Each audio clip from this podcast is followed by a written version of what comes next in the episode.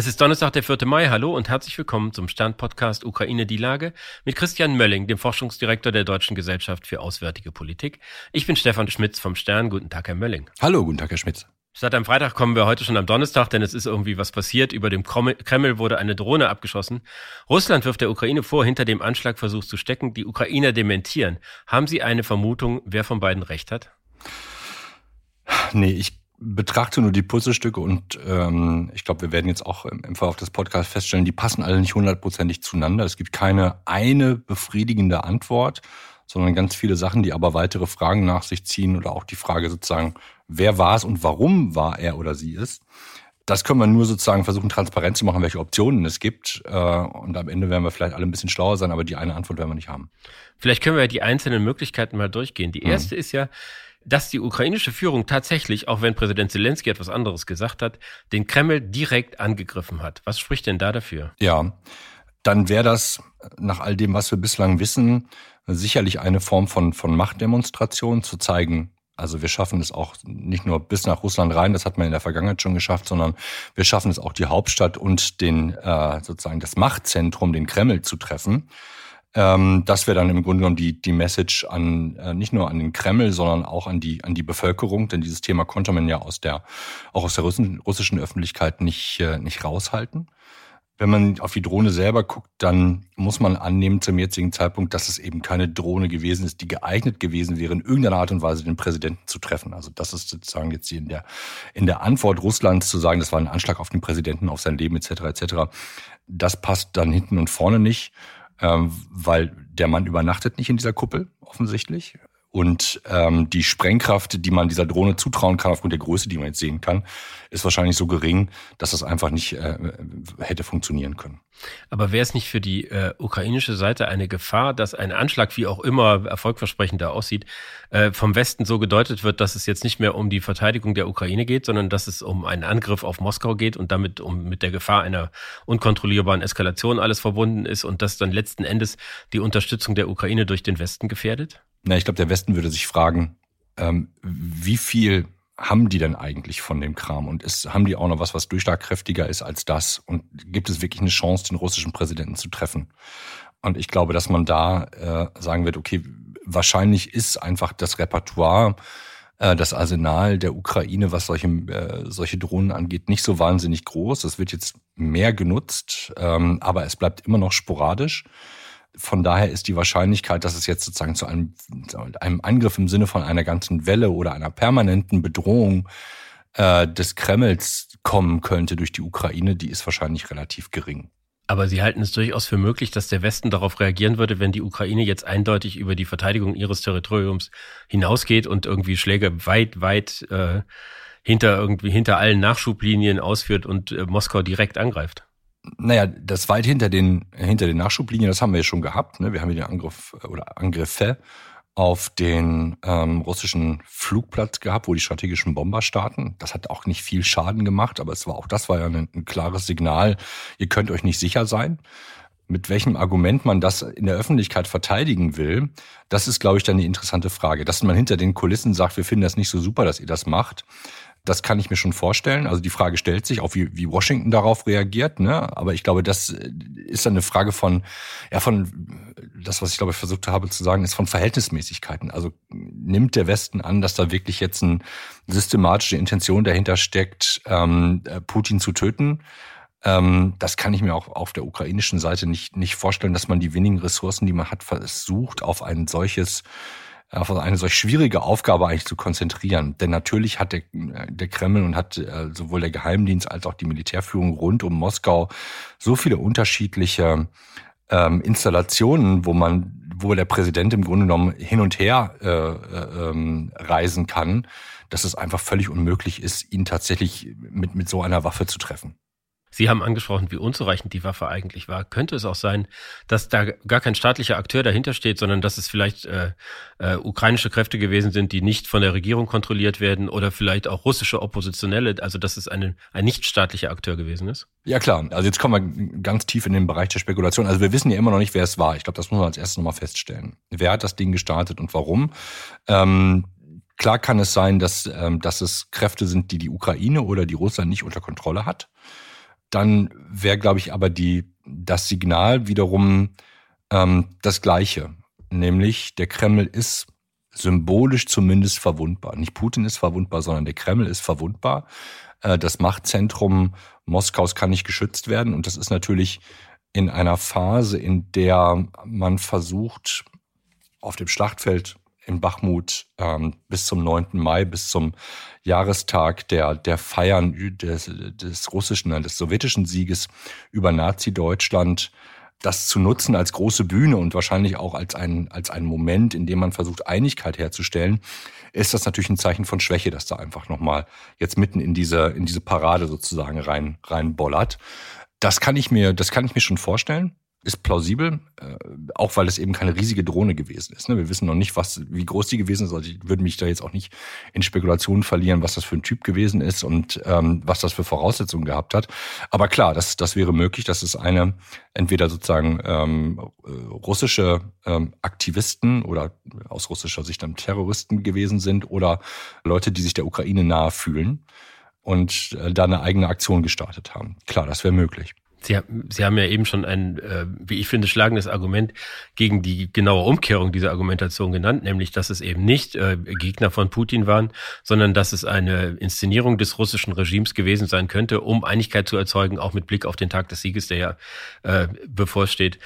Halten Sie das trotzdem, dass es ein Zeichen der Verwundbarkeit wäre, für denkbar, dass es sich um eine russische Inszenierung handelt? Ich halte es für denkbar ähm, und insofern plausibel, als dass es viele Bilder gibt, ähm, von denen man annehmen muss, dass sie von Überwachungskameras stammen, die dann eigentlich unter, dem, unter der Kontrolle des Staates eigentlich stehen. Ja, also wir haben ein, zwei Aufnahmen, die offensichtlich von einer, von einer Videokamera, von einem Handy oder sowas gemacht worden sind und andere Bilder stammen offensichtlich von Überwachungskameras, was auch dafür spricht, dass Moskau äh, das möglicherweise inszeniert haben könnte, ist, dass es eine, dass die russische Presseerklärung dazu relativ schnell rausgekommen ist und man überhaupt nicht dementiert hat. In der Vergangenheit, wenn die Vergangenheit einen darüber informiert, was sozusagen so die Routine ist, dann hat Russland lange Zeit erstmal gar nichts gesagt oder dementiert, um dann zu sagen, ja, könnte schon gewesen sein, das und so weiter und so fort. Das kam dieses Mal relativ prompt und deswegen liegt es den, ähm, den Verdacht nahe, dass man das tatsächlich nutzen möchte als ein Element, wo man sagt, hier ist der der Staat in seinem Kern bedroht, der Präsident als Person ist, ähm, ist angegriffen worden. Ich würde jetzt davon ausgehen, kann aber nicht sagen, dass das 100% stimmt, dass Putin immer noch viel Sympathie als, als Person, als Figur im Land genießt. Äh, und man natürlich dann sagen kann, hier, euer Präsident ist angegriffen worden. Es hat auch eine Verfassungsdimension. Das ist ein Angriff auf den Staat in seinem Kern.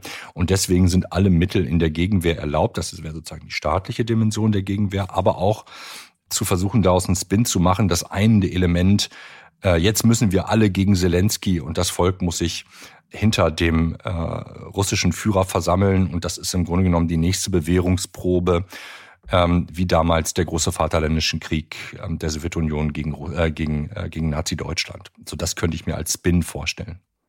Auf der anderen Seite steht natürlich, dass ein autokratischer Herrscher wie Putin, der sich auch so inszeniert und der mit so viel Gewalt zum Beispiel Rekruten äh, aushebt, äh, darauf angewiesen ist, dass ihn die Aura dessen umgibt, der jeden Widerstand zerschmettert. Wieso sollte der selber irgendwie einen Angriff auf das Allerheiligste inszenieren, wo seine Verwundbarkeit ja offenkundig wird? Ja, äh, genau, das, das stört mich auch bei der, bei der Erklärung, die ich eben geliefert habe. Also ist das sozusagen, ist der, ist der Kreml zu der ähm, Einsicht gelangt, dass das eine schlaue Nummer ist, dass man sagt, ja, wir sind, wir sind schwach, aber wir können diese Schwäche letztendlich in eine Stärke umwandeln, weil wir glauben, dass daraus ein, eine Motivation, eine, eine Mobilisierung im Grunde genommen entstehen kann.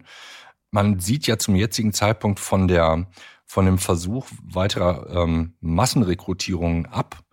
Gerade offensichtlich, weil man Sorge davor hat, dass, dass die Bevölkerung das nicht mittragen könnte. Von daher kann ich mir schon vorstellen. Aber ne, hier sind wir in der, in der Glaskugel, dass man sagt, okay, wir brauchen irgendwas, wie wir die Leute im Grunde genommen bei der Stange halten, damit uns das Ganze nicht, ähm, nicht außer Kontrolle im Grunde genommen gerät. Das ist, so wie ich es verstehe, der, eigentlich die größte Sorge Russlands und, und des Kremls, dass man dass man eigentlich äh, keine soziale Bewegung im Land haben will. Und dass man eigentlich alles, den, den gesamten Staats- und Gewaltapparat eigentlich bislang immer dazu genutzt hat, auf keinen Fall irgendeine soziale Bewegung entstehen zu lassen. Ähm, und da könnte ich mir schon vorstellen, dass man sagt, wir versuchen das jetzt einfach mal zu steuern und in eine bestimmte Richtung diesen, diesen Ärger zu, zu steuern und begleiten das dementsprechend auch durch das, was dann im russischen Staatsfernsehen in den, in den Talkshows abends dann abläuft, dass man sagt, hier der Zelensky, der, den müssen wir jetzt umbringen. Ich mach das mal ganz platt. Sie sagen es, den müssen wir jetzt umbringen. Das hat nicht lange gedauert nach den Meldungen, dass die ersten Forderungen kamen von Herrn Medvedev, dem Ex-Präsidenten, der ja immer ganz weit vorne ist, wenn es um solche Dinge geht. Der sagte, nun müsste die gesamte ukrainische Führung irgendwie zu Tode gebracht werden. Äh, was halten Sie von solchen Drohungen? Ist das irgendwie Rhetorik oder hat das einen ernstzunehmenden Hintergrund? Also ich denke, ähm, dass wenn Russland die Chance hätte, die äh, ukrainische Führung zu töten, würde man es tun. Ähm, einfach auch, weil, man dann hoffen kann, dass, äh, dass, es, äh, dass der Angriff in sich zusammenbricht. Man hat aber offensichtlich die Mittel nicht. Ne? Also wir erinnern uns ganz an die ersten Tage des Krieges, hat man das versucht, das ist misslungen. Und man hat offensichtlich bislang nicht noch einmal die Möglichkeit gehabt, ähm, Zelensky zu töten. Denn was spräche dagegen, dagegen das zu machen aus einer, aus einer russischen Sicht? Ist, den Grund, den Grund sehe ich nicht. Ich glaube, dass das Problem ist eher, dass man sich jetzt in so eine Zwickmühle reinbewegt. Ähm, wenn man das tatsächlich machen wollte als, als Russland, ähm, die russische, die ukrainische Führung, insbesondere Zelensky, auszuschalten, und es gelingt dann nicht, dann steht man ja noch dummer da ich sehe das zurzeit, glaube ich, mehr als eine, als eine Rhetorik, als dass jetzt daraus eine Kommandooperation russischer Spezialkräfte zum zweiten Mal nach Kiew einzufallen und zu versuchen, oder wo auch immer sich dann der, der ukrainische Präsident aufhält, ähm, ihn zu kidnappen oder zu töten. Ich glaube, der, der PR-Schaden, der aus einem weiteren Misslingen entspringen würde, der wäre wahnsinnig groß und das wäre eine weitere, ein weiteres Symbol von Schwäche im Grunde genommen für Russland. Man sagen würde, ihr kriegt es ja überhaupt nicht hin. Die russische Reaktion richtet sich naturgemäß natürlich zuerst an die Ukraine, aber auch darüber hinauf. Das ist ein Signal an uns alle. Äh, passt auf, dieser Konflikt kann schnell außer Kontrolle geraten. Müssen wir uns Sorgen machen, dass äh, nach diesem Zwischenfall es eine weitere Eskalation gibt und möglicherweise der Krieg über die Grenzen der Russlands und der Ukraine, Ukraine hinausgetragen wird? Das glaube ich nicht. Ähm, also ich glaube, es gibt zwei, zwei Antworten. Also erstens, wenn Russland eskalationsfähig wäre auf einer militärischen Ebene, hätten die es schon lange gemacht. Ähm, dafür brauchen sie nicht so einen, so einen, so einen Drohnen.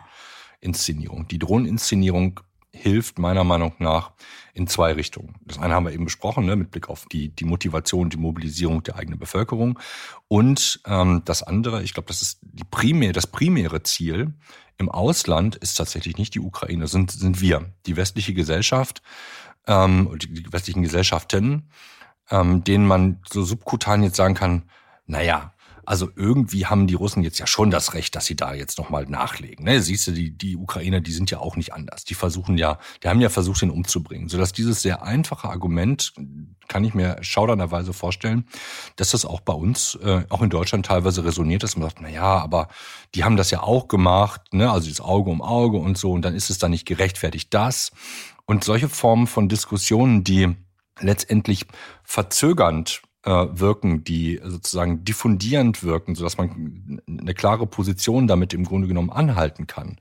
Das ist eigentlich das, wo man, glaube ich, sagen kann, das hat Russland in den letzten vielen Jahren bewiesen, dass es das eigentlich sehr gut kann. Diese Art von, von ähm, Kristallisationspunkt für Debatten in westlichen Gesellschaften zu setzen. Also von daher ist das, glaube ich, nicht, nicht minder zu bewerten, dass der, der Kreml, ob er nun diese Drohne selber dahin geflogen hat oder nicht, ist die eine Frage. Er hat aber sehr schnell geschaltet und das Ganze in, in, eine, in eine Kommunikationsstrategie für sich selber verwendet, sowohl für die Heimatfront als auch für uns äh, hier in den westlichen Gesellschaften und für uns beide vor dem Mikrofon. Danke Ihnen, Herr Melling. Das war Ukraine die Lage. Die nächste Folge finden Sie ausnahmsweise schon am Montag bei stern.de, RTL Plus Musik und überall, wo es Podcasts gibt. Ganz herzlichen Dank und hoffentlich bis Montag. Bis Montag.